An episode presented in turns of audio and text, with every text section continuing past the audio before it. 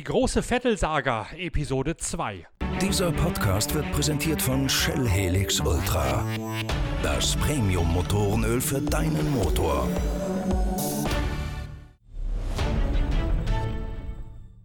Hallo, hier ist wieder Norbert Okenga mit einer neuen Folge von Pitcast, Deutschlands erstem Online-Motorsportradio. Vielen Dank zunächst einmal für die fürwahr gewaltige Resonanz auf unseren Podcast vom Freitag vor Pfingsten. Da haben wir ja offensichtlich das richtige Fass aufgemacht vor den großen Pfingstferien mit dem Thema zur Zukunft von Mercedes und zur Zukunft von Sebastian Vettel in der Formel 1. Weil ihr so enorm darauf reagiert habt und angesprungen seid, laden wir sofort noch einmal nach. Heute kommt Teil 2 der großen Talkrunde mit unserer Formel 1 Reporterin Inga Stracke, die die Formel 1 auch für unsere Zeitschrift Pitwalk begleitet und mit Lukas Luhr, einem der Urheber des berüchtigten Saftladen Podcasts vom letzten Sommer, in dem Lukas Luhr und ich bereits prophezeit haben, dass die Zeit von Sebastian Vettel bei Ferrari sich zu Ende neigt. Die erste Analyse dessen, was alles schiefgelaufen ist bei den Roten und bei Vettel, habt ihr am Freitag im Podcast gehört und ihr habt habe darauf sehr lebhaft mitdiskutiert in unseren sozialen Medien und per Mail an verlag.pitwalk.de. Jetzt im zweiten Teil der großen Expertenrunde mit Inga Stracke und Lukas Luhr geht es zunächst einmal um die Kardinalfrage schlechthin.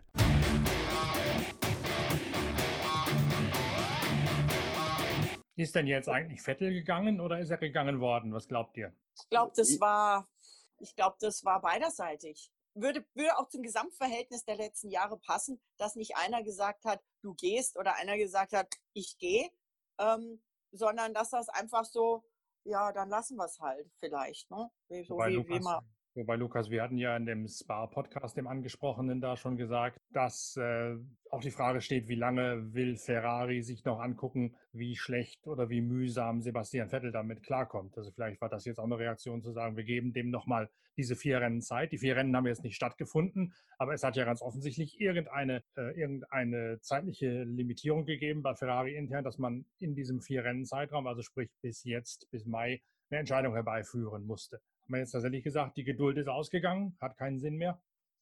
Also ich kann mir gut vorstellen, dass Ferrari gesagt hat, so das war's.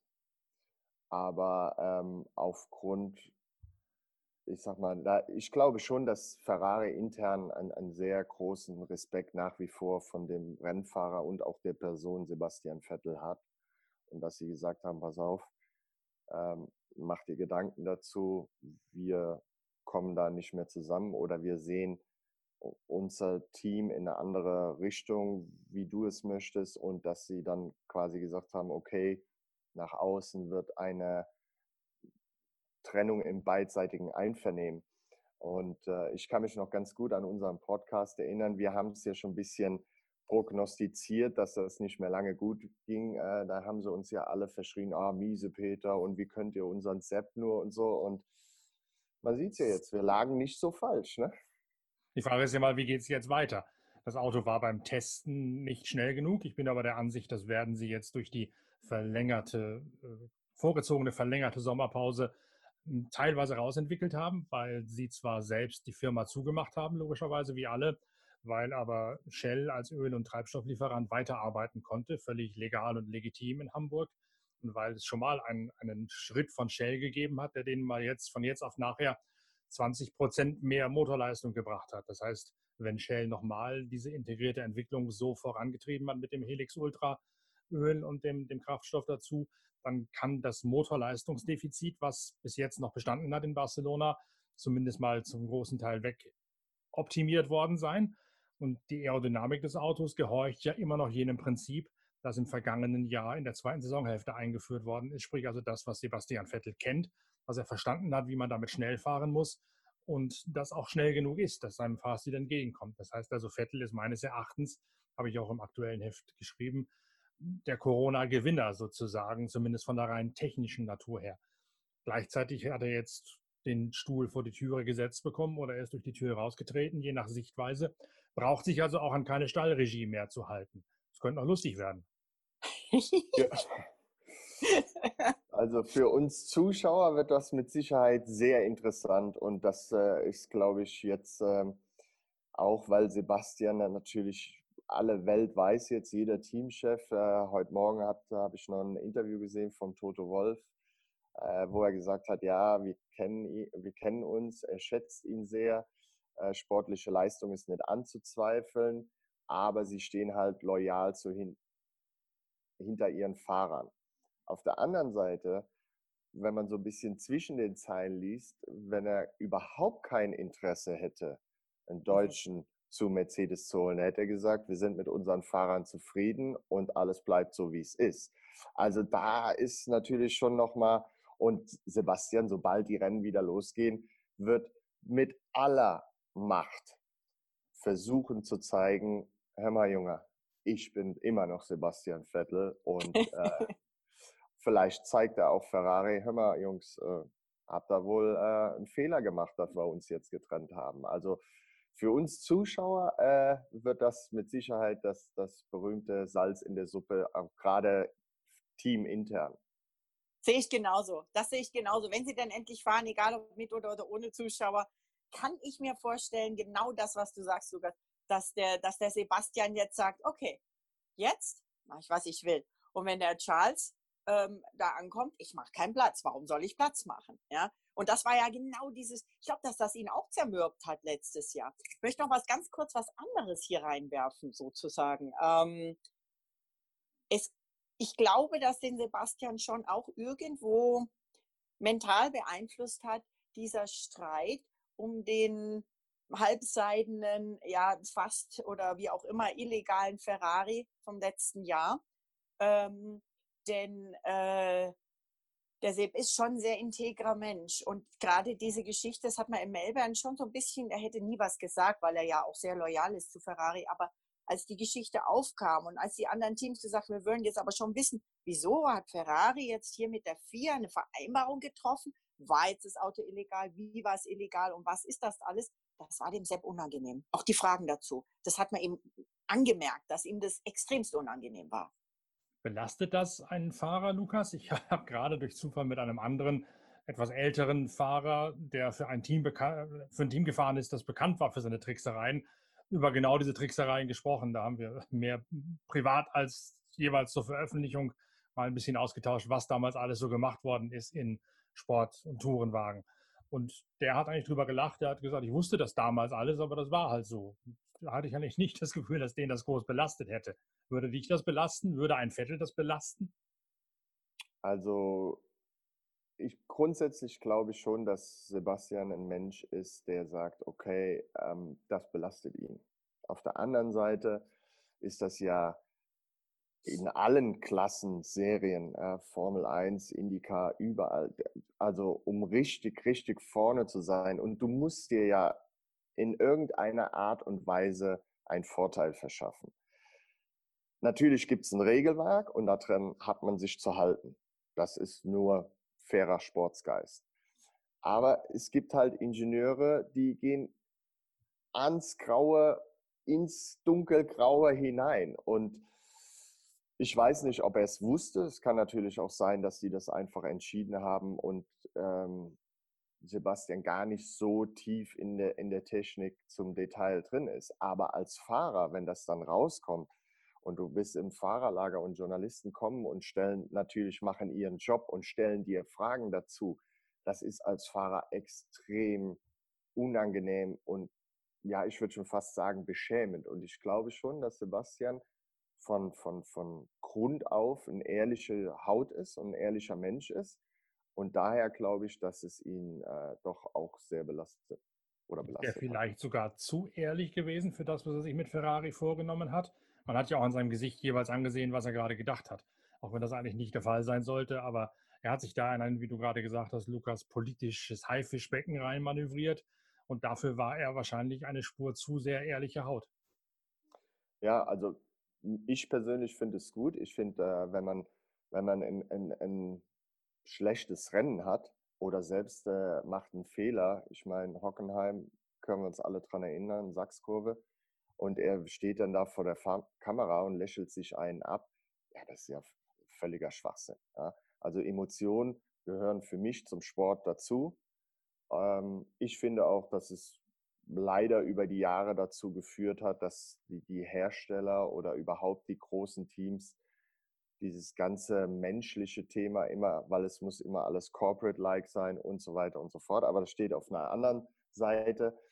Aber wenn du als, als Mensch, als Rennfahrer, der sein Herzblut, sein, sein, sein alles da reingibt und du darfst dann vor der Kamera keine Emotionen mehr zeigen oder auch mal das S-Wort benutzen oder was auch immer, ich glaube, dann sollten wir den ganzen Sport mal extrem überdenken, weil in jedem Sport gibt es Emotionen. Der Sport lebt davon. Und gerade wenn du da mit 24 anderen Hitzköpfen, um, wie der Niki Lauda immer gesagt hat, im Kreis rumfährst um die Wette, da entstehen natürlich Emotionen. Und das ist auch gut so.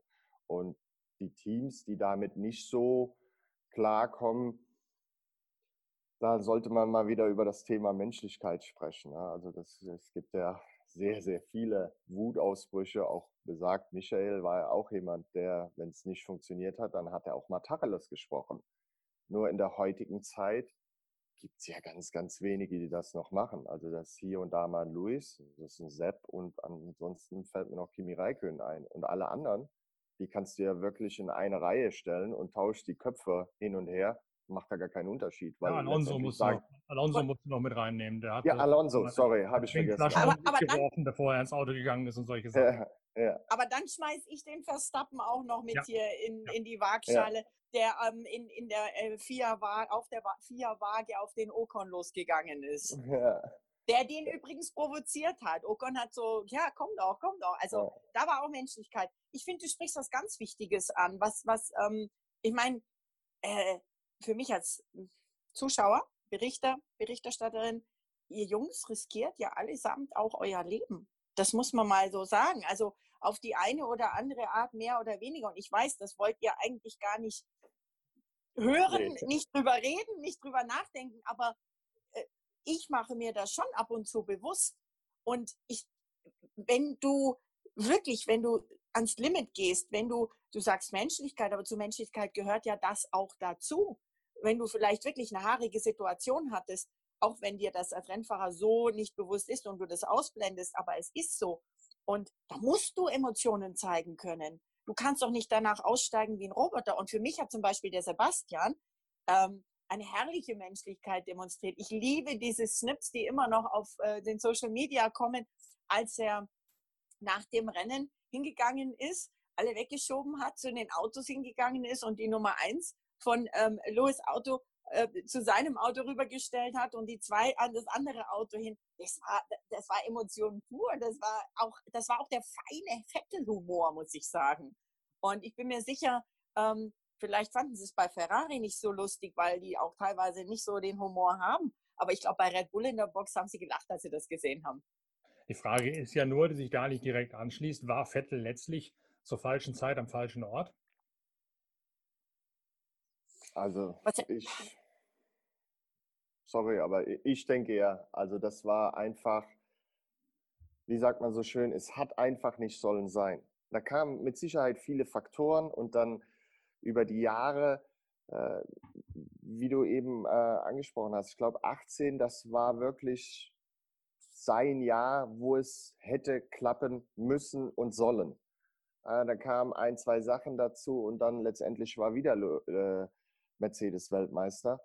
Aber das wäre so im Nachhinein, wenn man das jetzt alles zurück betrachtet, Jahr 1 bis heute, ich glaube, das hätte der Knackpunkt geben können. Und das wäre auch der Moment gewesen, wo Vettel sich Ferrari intern vom, vom Standing her und vom, vom Support von, von ganz oben auf eine ganz andere Ebene hieven hätte können. Und da dies nicht passiert ist, bin ich der Meinung, also ich, ich glaube nicht an Glück und Pech, aber ich glaube an Schicksal. Und es hat hm. einfach nicht sollen sein. Ne? Also da ist ja wie bei einer Ehe oder bei einer Beziehung, gehören immer zwei dazu. Äh, vielleicht hat Sepp nicht das gemacht, was Ferrari von ihm erwartet hat. Vielleicht hat Ferrari nicht das gemacht, was er sich davon erwartet und erhofft und versprochen hat. Oder Ganz schlimm ist es ja, wenn du als Fahrer irgendwo hinkommst und kriegst irgendwelche Versprechungen oder, oder Aussichten in Aussicht gestellt und diese werden dann nicht erfüllt, dann ist das Vertrauensverhältnis Fahrer, Team, Rennstall, Hersteller von vornherein kaputt. Und das schaukelt sich natürlich über die Jahre auf. Also von, um klar auf deine Frage zu antworten, falsche Zeit, falscher Ort, falsche Zeitperiode vielleicht, ja. Falsche Beziehung. Scheidung vorprogrammiert. Ähm, äh, ja, ich stimme dir da absolut zu. Vor allen Dingen gerade dieses Jahr Sergio Marcione stirbt. Äh, Schicksal, ja, wie auch immer, was auch immer man glaubt, denkt, dahinter steckt, ob man sagt Zufall oder nicht. Aber ich glaube, dass, dass gerade das auch, ähm, auch den Vettel vielleicht ein bisschen nicht aus der Bahn geworfen hat, aber auch dazu beigetragen hat. Und auf der anderen Seite, andersrum, hätte es 2018 geklappt, stimme ich dir 100 Prozent zu, dann wäre vielleicht wirklich oder wahrscheinlich dieser berühmte hm, Knoten geplatzt. Er wäre vielleicht auch insgesamt dann ähm, mit einem ganz anderen Gefühl rein. Ähm, in der Philosophie sagt man zum Beispiel ähm, diese, diese Theorie, das Gesetz der Resonanz. Ja? Du hast Erfolg, dann ziehst du noch mehr Erfolg an. Ähm, und das habe ich bei Michael miterlebt, wo, wo du gedacht hast, so, das kann nicht sein. Da ähm, steckt er im Kiesbett. Und eigentlich darf kein Streckenposten das Auto rausschieben. Aber genau in dieser Szene, in diesem Moment ist eine Situation entstanden, dass es eben doch legal war, dass sie ihn rausschieben durften und er kann weiterfahren. Wäre keinem anderen, zu keinem anderen Zeitpunkt passiert. Das waren so Sachen, wo man echt immer wieder sich gefragt hat, so fast fassungslos, wie kann dieser Mensch so viel hm, Glück haben oder was auch immer, wie auch immer man das nennt. Ähm, und ich glaube, das ist auch ein Grund, zum Beispiel dieses Thema, warum der gute Louis so extrem viel Mentaltraining macht, extrem viel ins Mentale reingeht und immer wieder auch sich diese Mantras quasi vorsagt, ja, ähm, äh, und auch was er auf seinen Social Media postet, äh, das geht ja auch alles in diese Richtung. Und jetzt stellen wir uns wirklich mal vor, bei Ferrari hätte alles gepasst. Es hätte diesen ähm, äh, tragischen Tod von Marcione nicht gegeben und das Auto hätte weiter und, und Vettel hätte 2018 den Titel gewonnen. Dann würden wir jetzt ganz anders reden. Aber jetzt stellen wir uns vor, er schafft das tatsächlich dieses Jahr. Stellt euch mal vor, der fährt wirklich jetzt knallhart, ähm, weil er befreit ist und gewinnt den Titel mit Ferrari. Darf er das? Wird Ferrari das erlauben? Darf er das? Das interessiert ihn im Zweifel gar nicht mehr, ob er das hm. darf. Das haben wir ja gerade schon besprochen. Der ist jetzt ja, ja, aber wo er sagt, wupp, jetzt gehe ich durch, oder Lukas?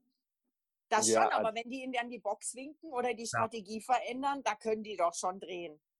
Da, da können die den doch zermürben. Da können die den schon drehen äh, und, und zermürben, aber ich glaube, dieser Image-Schaden, also sollte es wirklich so kommen und Sepp fährt jetzt befreit, weil er einfach eine riesen Last verloren hat und sagt. Und, und eben, wie gesagt, weil das Auto auch seinem Fahrstil jetzt gerade liegt, im Gegensatz zum Saisonbeginn letztes Jahr.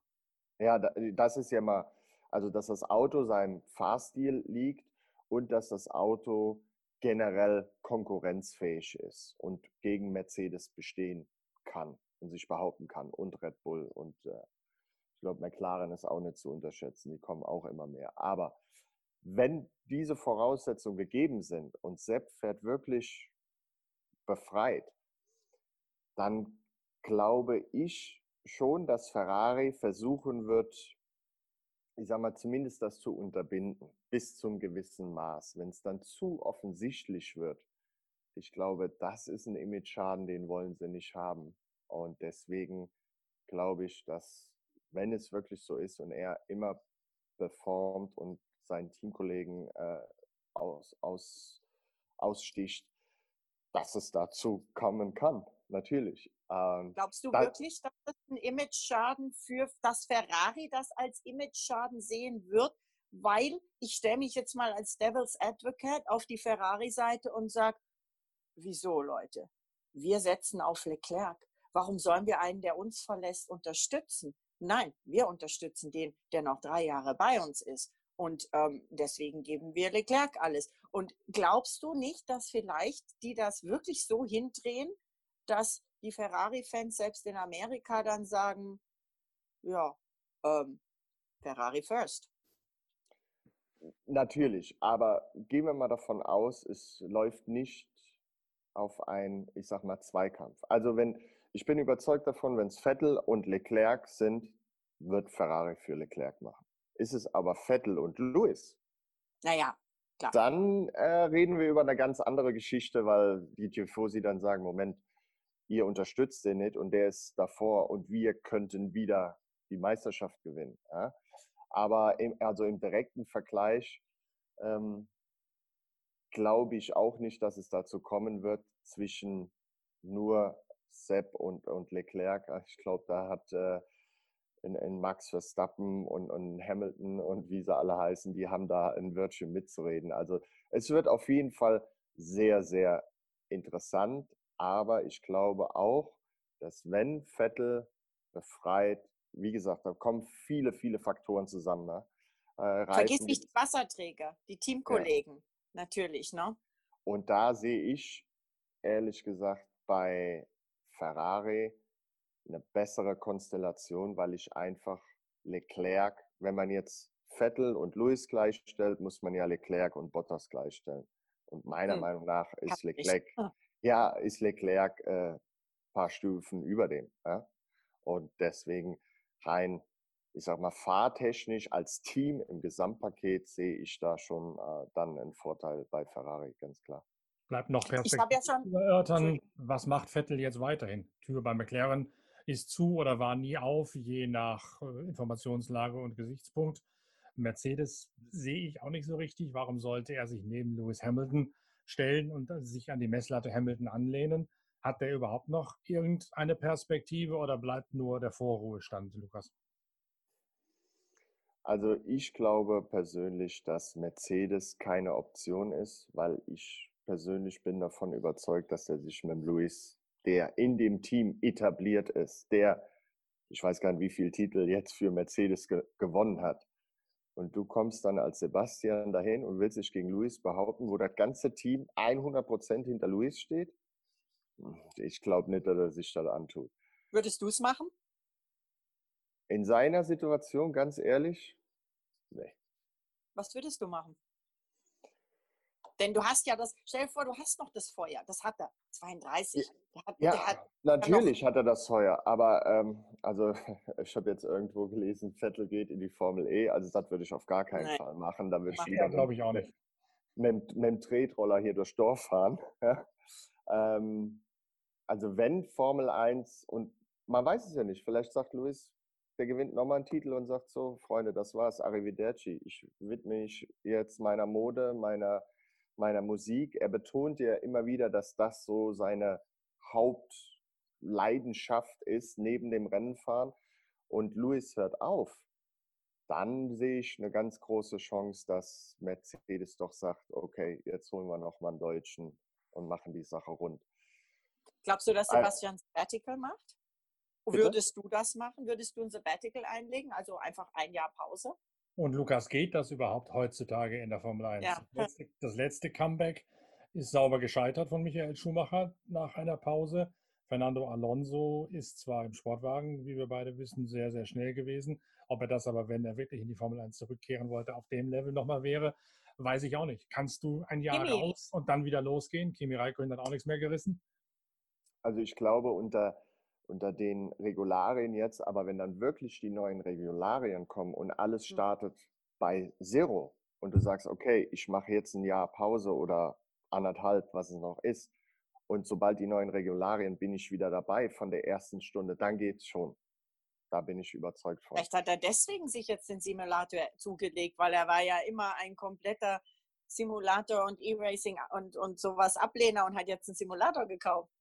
Ja, der hat Oder auch Langeweile zu Hause. Hat drei Kinder. Ja.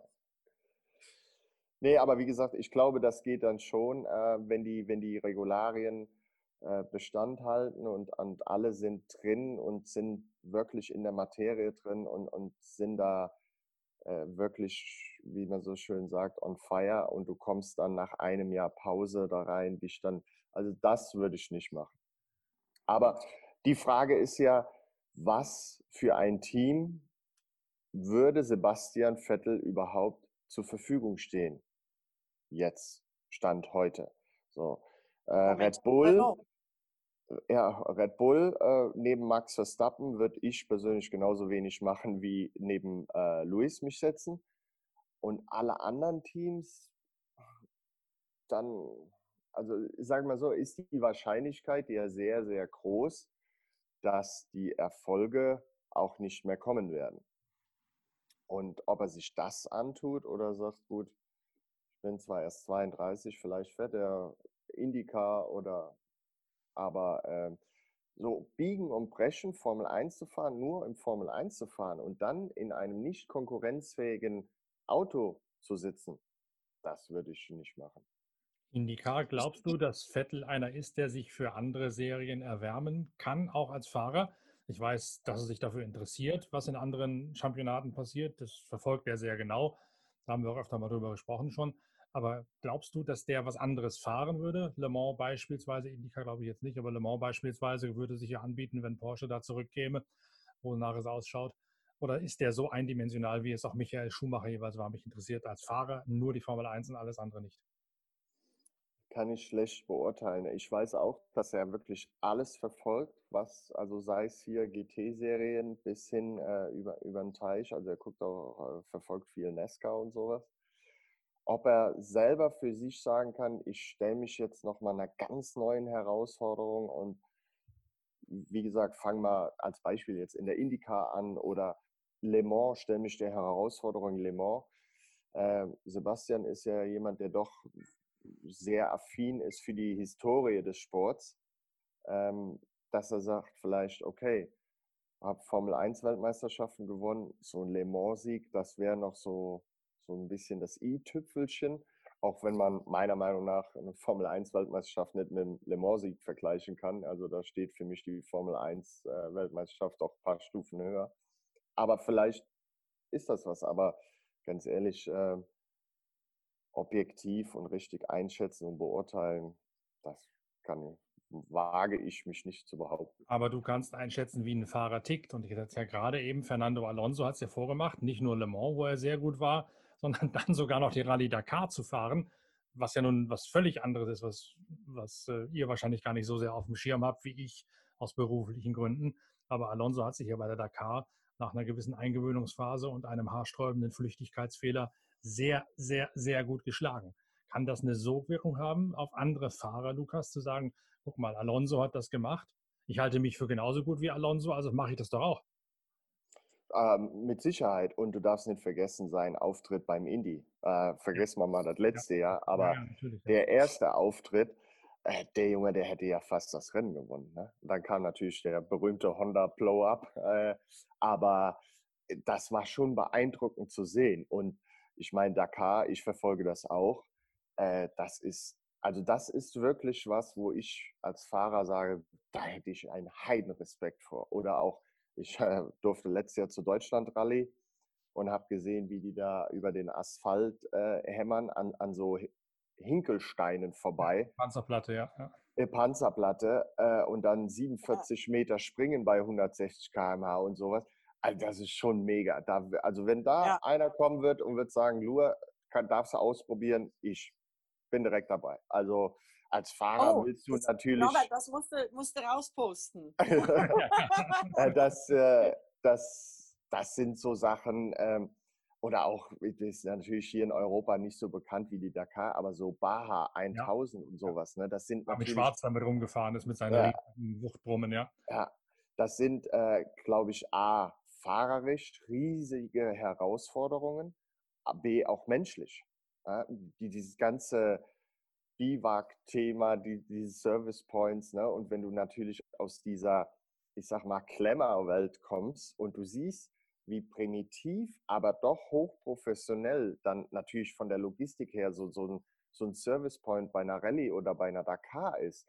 Ich glaube, da musst du dich als Fahrer erstmal ein bisschen umstellen, weil da gibt es nicht direkt hier schön klimatisiertes äh, Motorhome und hast du nicht gesehen, da musst du schon ein bisschen back to basics. Und wenn ich, ich kenne Sepp dafür zu wenig, aber äh, wenn er sagt, das, das wäre was für mich, das, warum nicht? Wäre für den Sport mit Sicherheit eine super Sache. Also bei ihm könnte ich mir tatsächlich ähm, Rallye, zum Beispiel eben Dakar, viel eher vorstellen ähm, als Indica. Ähm, und auch als Formel E, über die er ja selbst, ich meine, man kann über die Formel E jeder denken, was er will. Und die machen auch eine gute Show. Und ich freue mich für den Max Günther, dass er da jetzt so erfolgreich ist. Aber Sebastian selbst hat die äh, Formel E ähm, nicht eher positiv bezeichnet mit eigenen Worten. Ähm, Indica glaube ich, dass es ihn interessiert, aber ich weiß es nicht. Das glaube ich nicht, dass er das macht. Aber ähm, Le Mans könnte ich mir vorstellen, das ist auch, das ist so auch was, da sind wir wieder bei der Nostalgie und bei den Klassikern, ne? das passt zu den Beatles, aber die Dakar auch. Und gerade genau das, was du gerade beschreibst, ja, mit Biwak und Co. Ich kenne ja die Jutta Kleinschmidt auch sehr gut, äh, tolle Frau. Und was, wenn die von, von, von diesen Rallyes erzählt, boah, da, da, da blüht die richtig aus, da kriegst du richtig, ich habe auch ihr Buch gelesen, klasse Buch, sehr interessant, auch wie das ähm, den Charakter formt, an so einer Rallye da sich durchbeißen zu müssen. Ähm, eben auf, auf, auf so eine lange Zeit gesehen, ja. Norbert, du kennst dich besser aus in Rallye als ich. Ich war auch bei der Deutschland, ich war auf Panzerplatte und Co., ähm, war auch dabei schon. Und das ist, das ist schon richtig cool, muss ich echt sagen. Und ich könnte mir vorstellen, wenn er nicht nächstes Jahr Formel 1 fährt, dass das was wäre, was richtig gut zu ihm passt. Und vielleicht, so wie bei Kimi, der ja auch Rallye gefahren ist und einen Heidenspaß dabei hatte. Ähm, übrigens, Bottas hat jetzt auch dieses Jahr mehrfach ähm, Videos gepostet von äh, Schnee- und Eisrallyes, wo er so im Schnee driftet ähm, in Finnland. Ähm, das Vettel vielleicht, ja, spekulieren wir, ein Jahr Sabbatical, aber Sabbatical im Sinne von Rallye, vielleicht auch Le Mans und dann Palm mit den neuen Regeln, wie du sagst, Lukas, ähm, dann vielleicht tatsächlich bei Mercedes Gas gibt. Und aber da müssen wir noch dazu sagen, wer weiß, wie und mit wem dieses Mercedes-Team und auch das jetzt BWT Racing Point und nächstes Jahr Aston Martin genannte B-Team mit Mercedes-Motor, wie die aufgestellt sind. Denn auch da gibt es ja, äh, das wäre nochmal ein nächsten Talk füllendes Thema, ähm, einiges, was da äh, im Hintergrund anscheinend läuft, äh, wo auch da eine Umstellung sein kann, dass dieses Mercedes-Team gar nicht mehr so dieses Mercedes-Team sein wird, aber vielleicht eben Ottmar Safnauers Team gesteckt. Aber das müssen wir in der Tat, Inga, dann mal verschieben auf die nächste Runde, sonst sprengt es jegliche der Rahmen.